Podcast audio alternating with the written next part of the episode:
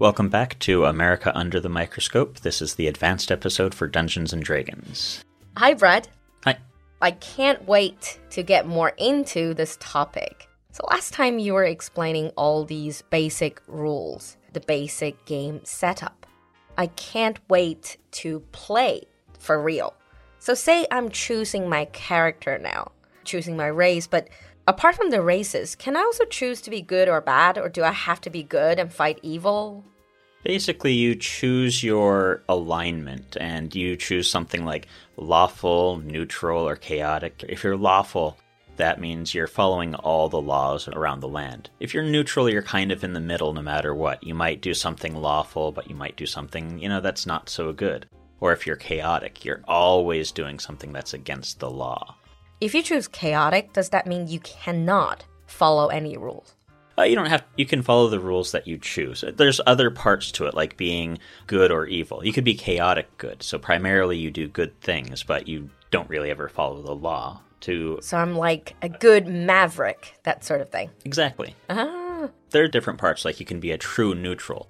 It's really hard to play a true neutral because it also sounds really boring. It is in a sense because you always kind of have to be in the middle.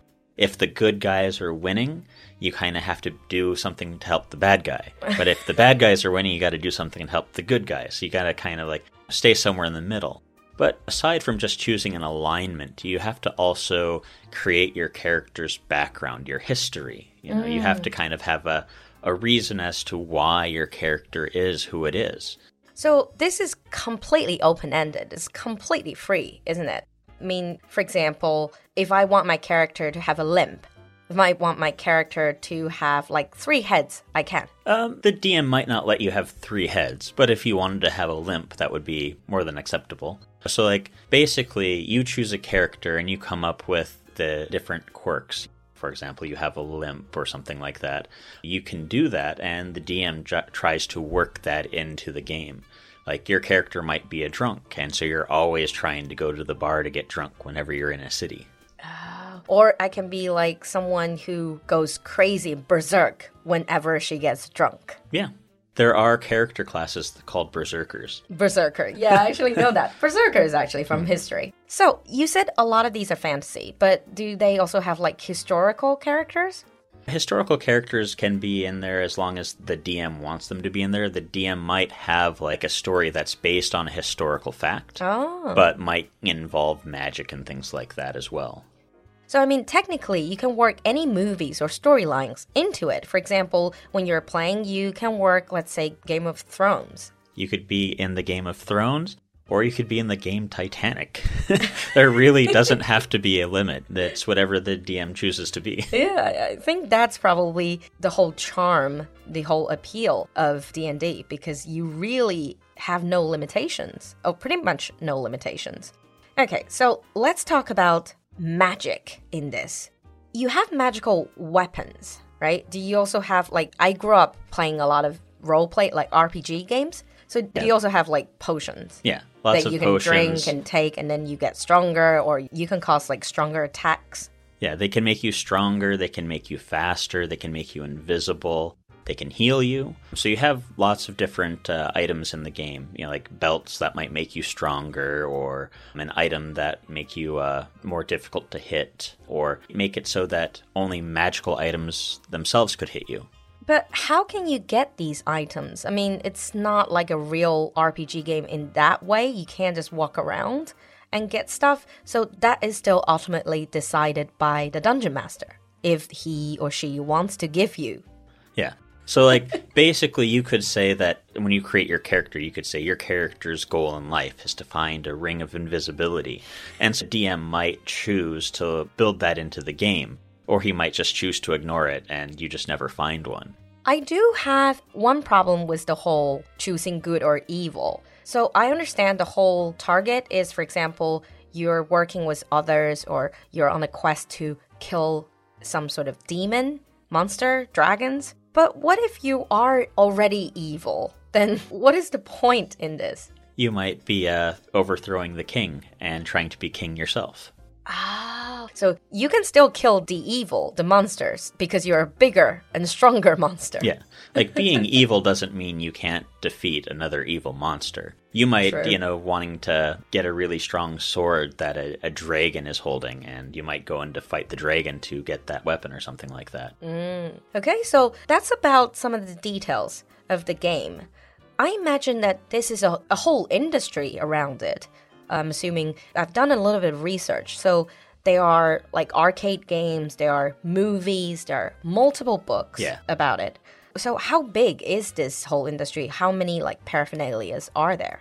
So if you were to look at like a library of uh, books that they have, there's probably a few hundred books. And those are just for gameplay, not like the stories. Like they have the basic three books, which are the Dungeon Master's Guide, the Player's Handbook, and the Monster's Manual. But then on top of that, they'll have manuals for elves in general. And then they'll have manuals for each of the different types of elves, like the Dark Elves, the Wood Elves, the High Elves.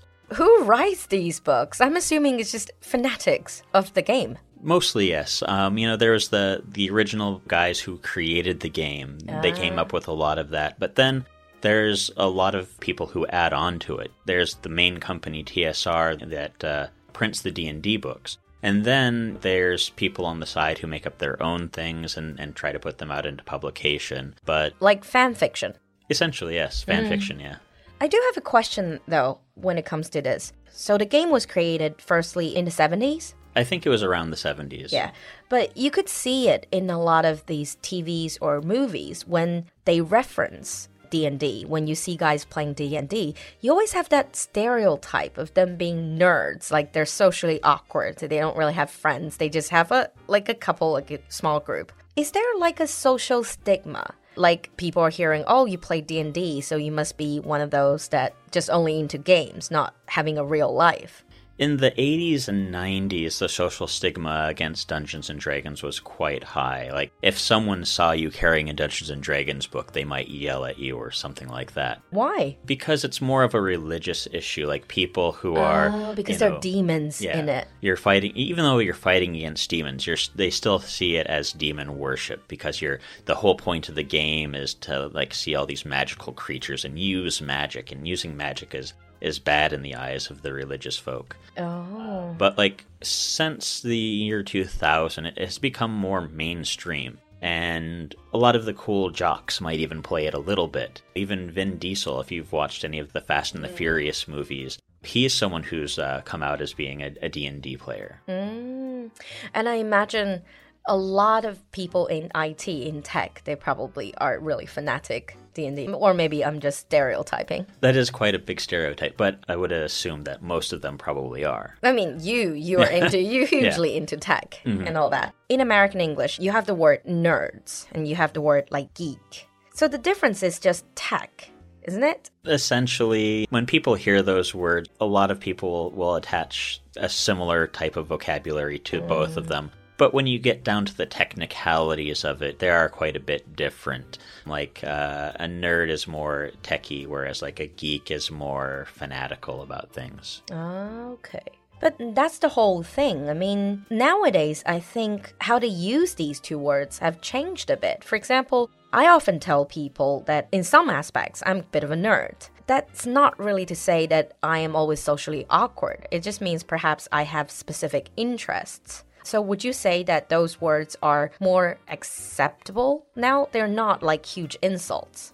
They're definitely more acceptable, except for in certain circumstances. Like mm. if, if working in a company or something like that, and your boss is really a big jock kind of guy, then you wouldn't want them throwing that word around towards you. But like amongst your friends and things like that, people use those words to them, about themselves all the time. Oh, when you're saying jock, that's the other stereotype. That's Yeah, basically like guys who are like manly men. Yeah, uh, like sports stars. Sports stars. Mm. And so if you look at like sales in general, it's very stereotypical, but when you look at sales, those types of people are more like the jocks. They're the go getters. They go out and do things. Whereas like mm. the IT people are working behind the scenes and they're more like they're in their fantasy world kind of thing. That's kind of what you see in the world. But if you're working with people who are jocks, you definitely wouldn't want them to be using that word towards you because that kind of is a way of them showing that you're not part of the group. Ah, but if among people who are sort of like in the geek crowds, that's kind of okay. Yeah, it's a badge of honor in that case. Ah, I see. But now you geek culture is quite popular. Okay, we are going to finish off with a little more discussion of the game. D&D obviously a big game, like a central more than a game, almost like an idea, a concept, a notion. It provides endless possibilities and it inspired a lot of games, a lot of movies, a lot of things in this genre. But are there any similar games? Yes, there's several different games. Uh, one of the biggest ones is Cyberpunk. Um, recently, Yes. Isn't that a style choice, a cyberpunk? yeah, it's a, can be a style choice. Um, It's also a video game that's coming out recently. They've had several games throughout the years, but So it's a whole subcultural. yeah. Ah, hmm But like Cyberpunk, this is more about like the future and making technology, but also it's part of like making technology part of you and becoming part Like robot or cyborg. cyborg. Yeah. Um, but then there's also other games like GURPS and Rifts, and GURPS is kind of like an in between. It's not all about tech or not all about magic. It's you're kind of in mishmash Yeah, of it's- it's- monsters and cyborgs. it's more of a yeah, very generic type game. It's very it's one of the ones that was cheaper. So if if you got into it, you didn't have to buy so many books. Yeah, the books were a little bit uh, more accessible. Whereas with D and D, every single book you had to buy if you wanted to do something. You had to buy it. Otherwise, the dungeon master would be like, "You can't do that." So basically, it's like the let's say the cheaper version. Yeah. Like more the starter kit Yeah. for D and D. Um, I'd say the last one would be Rifts, and this one is it has a lot more structure, and it's not quite as large as D and D as as far as books go, but it has a lot more gameplay than GURPS does. It's got a lot more intrigue and a little bit more interest as far as like types of different characters you can make. Mm. And are there any games, similar games, that are more based on a specific movie? Because as far as I can see, Dungeons Dragons, they're not based on one particular book. They're based on all sorts of fantasy books in that genre. But are there any specific things about Star Wars or like Harry Potter? They definitely they have uh, games that are based on Star Wars. They take like the whole Star Wars mythos and put it into a game format where you can be a Jedi or you could be a, a rogue like Han Solo or something like that. Um, and they also have games that make things more like Harry Potter, where it's more a modern day fantasy representation of Dungeons and Dragons. Fantastic. Okay, so I think that what we have time for today, if you are a fellow D&D player, if you have ever played those kind of games either online, uh, on your computer or in real life like offline, share with us your comments in the comment section. I I can't wait to play D&D for the first time. So, let's schedule a date. All right. All right. Thank you Brad for coming to the show. We'll see you next time. See you. Bye.